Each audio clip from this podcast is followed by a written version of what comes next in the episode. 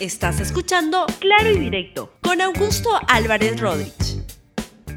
Bienvenidos a Claro y Directo, un programa de RTV. El día de hoy quiero hablar sobre la vacancia. ¿Qué es lo que quieren realmente los vacadores? Voy a darles algunas especulaciones con algo de evidencia basado en lo que está pasando en el Congreso en este momento para revelarles o darles mi punto de vista de que ese Congreso no quiere combatir a la, a la, corrupción, quiere quedarse mucho más tiempo y para eso armado todo este tinglado de la vacancia. Bien, vamos con el desarrollo del programa del día de hoy y lo que les comentaba. Hay en marcha un proceso de vacancia otra vez, en un mes exactamente del anterior a intento de vacar al presidente Vizcarra, se ha lanzado ahora otro más. Y yo creo que, ojo con esto, la posibilidad es baja, pero no es cero. Yo creo que en cada momento va creciendo la posibilidad de que se produzca la vacancia del presidente Vizcarra y que en unos 10 días como máximo tengamos a otro presidente de la República. ¿Saben quién? Manuel Merino de Lama. Vamos primero que, a contarles que justamente en este momento se está produciendo un pleno del Congreso donde van a informar de la moción de vacancia. Ha habido eh, una reunión en la Junta de Portavoces, ahí han visto la, la, la moción y vamos a ver si es que hoy votan la moción de vacancia que ya ha entrado porque están apurados. Así las cosas, seguro que quieren el próximo viernes como máximo que se produzca la votación de la moción de vacancia ya en el Pleno. Ahora van a votar la admisión de la moción de vacancia. Necesitan 52 votos. Vamos a ver qué cosa ocurre. Sobre ese tema se refirió ayer el presidente Martín Vizcarra en la conferencia de prensa que dio en Palacio de Gobierno y lo que dijo es que hay una vacancia expresa en marcha, lo cual es bien este, cierto porque están embalados a toda, toda, con toda rapidez y dice que quieren patear el tablero. ¿Quién quiere patear el tablero? Yo le voy a dar la respuesta final. Vea, escucha al, presidente Vizcarra. Nos llega hoy día, justo recibo un oficio 089 ¿no?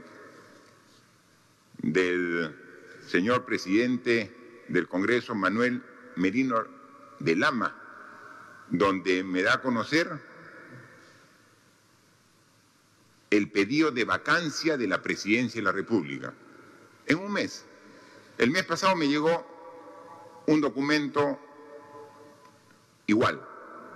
El mes de septiembre me llegó un documento de que por moción de orden del día se presentaba un pedido de vacancia de la presidencia de la República. Y ahora en un mes, en septiembre, un pedido de vacancia. Octubre, otro pedido de vacancia. No sé si será una vez por mes, habiendo tanto por hacer, habiendo tanto trabajo, generar este tipo de distracción, de distorsión, de confrontación, cuando estamos tan cercas a las elecciones. Todos sabemos que las elecciones para elegir nuevas autoridades son el 11 de abril. ¿Cuánto falta para el 11 de abril? Cinco meses y tres semanas. Cinco meses y tres semanas. Es aquí, aquícito. Aquí a la vuelta de la esquina están las elecciones. Entrar en un proceso de vacancia del presidente que ha convocado a las elecciones para que cambien al presidente y a los congresistas, o sea, por lo menos es inoportuno. ¿no? Y entonces uno trata de encontrar explicación. Si estamos a poco más de cinco meses de las elecciones, ¿quién quiere patear el tablero de la democracia? Quizás quien ve que no tiene ninguna posibilidad en, estas elecciones. Como no tengo ninguna posibilidad, entonces pateo el tablero democrático. Porque la mejor forma de fortalecer la democracia es fortalecer también el sistema de elecciones y tener elecciones tal y como está dispuesto en la Constitución cada cinco años. Bien, ¿quién quiere patear el tablero? Yo le voy a dar una respuesta en este programa, lo que yo creo que está ocurriendo. También se han pronunciado otros congresistas, que dicen que no, pero ya están diciendo que sí. Y como esos toros que miran mal porque sabes que va a ir a, este, a pechar al, al, torero, pues estos este, congresistas yo creo que están guardando una sorpresa. Y la, la sorpresa es que esta vez no quieren fallar en su intento de vacancia al presidente Martín Vizcarra. Empecemos con lo que ha dicho el señor Ricardo Burga de Acción Popular, que dice que no vamos a respaldar ninguna vacancia presidencial. ¿Se le cree? Escuchen. Mire, argumentos hay, pero yo ratifico lo que yo vengo diciendo no hoy día, sino ya hace una semana o quizás diez días, de que tiene que cualquier eh, vacancia o moción de vacancia tiene que estar primeramente sustentada y segundo un debido proceso. Se ha formado el Congreso una comisión la semana pasada, la comisión Lavajato, perdón, la comisión del Club de Construcción para poder revisar todos los temas del Club de Construcción de los gobiernos pasados. En esta comisión yo soy el vicepresidente y Carlos Almería es el presidente. Lo que hemos hecho es primero aprobar el que se solicite el presidente del Congreso el legislado de la información que se avanzó en, en la Comisión de Bajato del Congreso pasado y la Comisión de Fiscalización. Porque ahí ya se comenzó a investigar algunas denuncias sobre el gobierno, acciones del gobierno regional de Moquegua. He manifestado que nosotros como Acción Popular no vamos a suscribir ninguna moción de vacancia. No vamos a respaldar ninguna... ¿Es una decisión colegiada ya? Sí, sí, claro que sí. Yo le he manifestado en mi calidad de vocero que Acción, Acción Popular no va a firmar. ¿Y, qué han puesto, digamos, qué han debatido para tomar esa decisión? O sea, si usted considera que sí amerita, pero que no se va a presentar. Porque queremos que debe haber un debido proceso. y no lo hay. Tenemos que escuchar, tenemos que escuchar primero a los eh, colaboradores eficaces que nos demuestren que ha habido sobornos.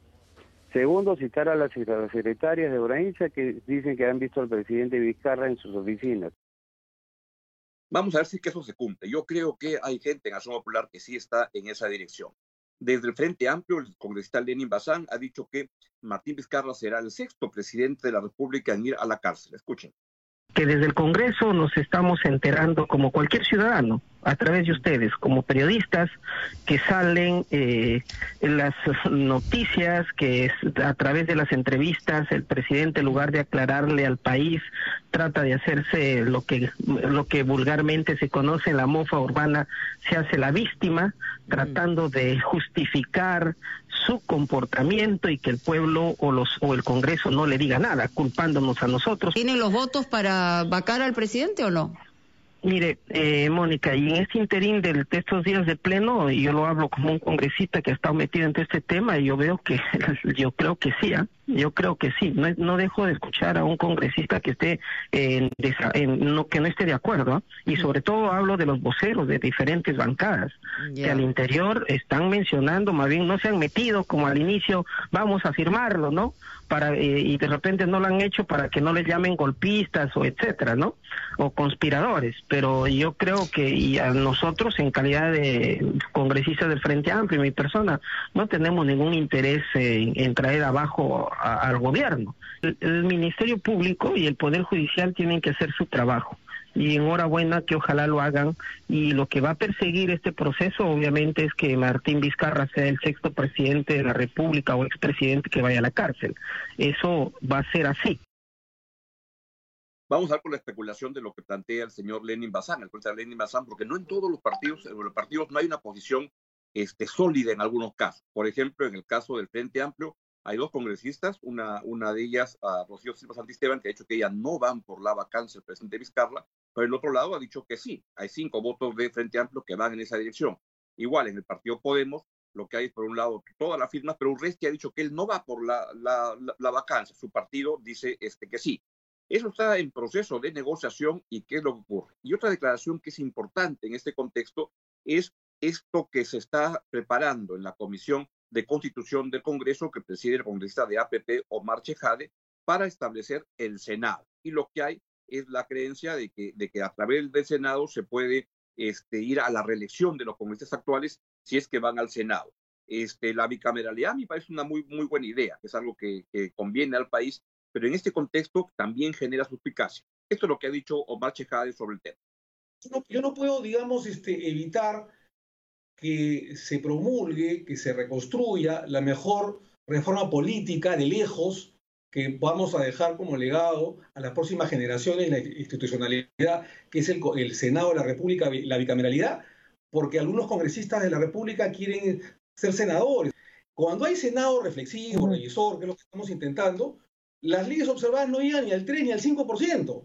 Y, en eso hay que tratar de, llegar. O sea, no, no podemos simplemente tener una visión minimalista de decir que porque queremos elegirnos en 2023, entonces este, no hay que aprobar la restauración del Senado, porque con, ese, con esa eh, miopía, digamos, política, entonces eh, nunca se va a aprobar el Senado.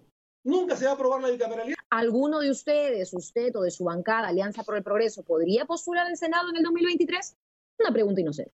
Sí, podría perfectamente y es bastante válido y legítimo, ¿no? Como podrían postular cualquiera de los 130 que no pueden en el año 21. Por lo tanto, no es una reelección. Está bastante claro. No es que cualquier congresista actual se pueda lanzar, no. Los partidos políticos están obligados a elegir a los mejores cuadros partidarios. ¿Por qué? Porque se supone que el senador debe ser una persona preparada, reflexiva, que tenga una madurez política, personal, interna, y que revise lo que se ha aprobado en la Cámara Baja de manera tranquila, pausada. Bien, ¿qué es lo que está pasando? Yo, a ver, y aquí es el comentario que quiero hacerles. La verdad que esta, esta, el motivo de esta moción de, vacancia, a diferencia del anterior, de este, del caso del Swing Gay, que es un cantante, un artista este, no muy reconocido, la verdad, este, creo que ahora sí hay un argumento o algo importante que hay que investigar. Pero creo que esto debe ser investigado a fondo, pero que esto no genera la necesidad de una vacancia en este momento. Yo no pongo las manos al fuego por el presidente Vizcarra y creo que los aportes de estos uh, colaboradores eficaces, creo que eso es, es, material que hay que tener en cuenta, que hay que revisar con cuidado. Hay mucha, mucha precisión, hay mucha precisión, mucho detalle que vale la pena revisarlo y que debe ser este, investigado por la, el Poder Judicial, por la Fiscalía, por la Fiscalía y luego pasar al, Poder Judicial. Pero yo creo que al no conviene en este momento la vacancia presidencial cuando ya solo faltan seis meses para que acabe la, la, para que se produzca la elección y cuando estamos en una pandemia que todavía no ha terminado y que debería preocupar mucho más este, al, al Congreso. Al país no le conviene una vacancia ahora, creo que lo que conviene es que se le investigue con rigor al presidente Vizcarra y se le acuse, si corresponde, a partir del final de su mandato. Esto no es lo que creen en el Congreso.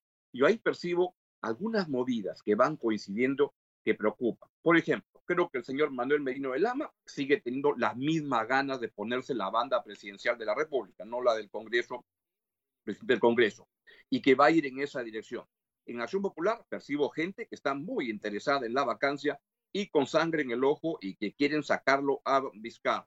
Así mismo, creo que hay otro pacto en camino y que tiene que ver con Antauro Humala. Antauro Humala tiene su gente en el Congreso y uno de ellos es Edgar Alarcón, quien es un íntimo, un íntimo, protegidísimo de Manuel Merino de Lama. Y ahí huelo, sospecho que hay un pacto para que el señor presidente de la República sea Manuel Merino y produzca algún tipo de amnistía o lo que sea para que salga de la cárcel Antauro Humala.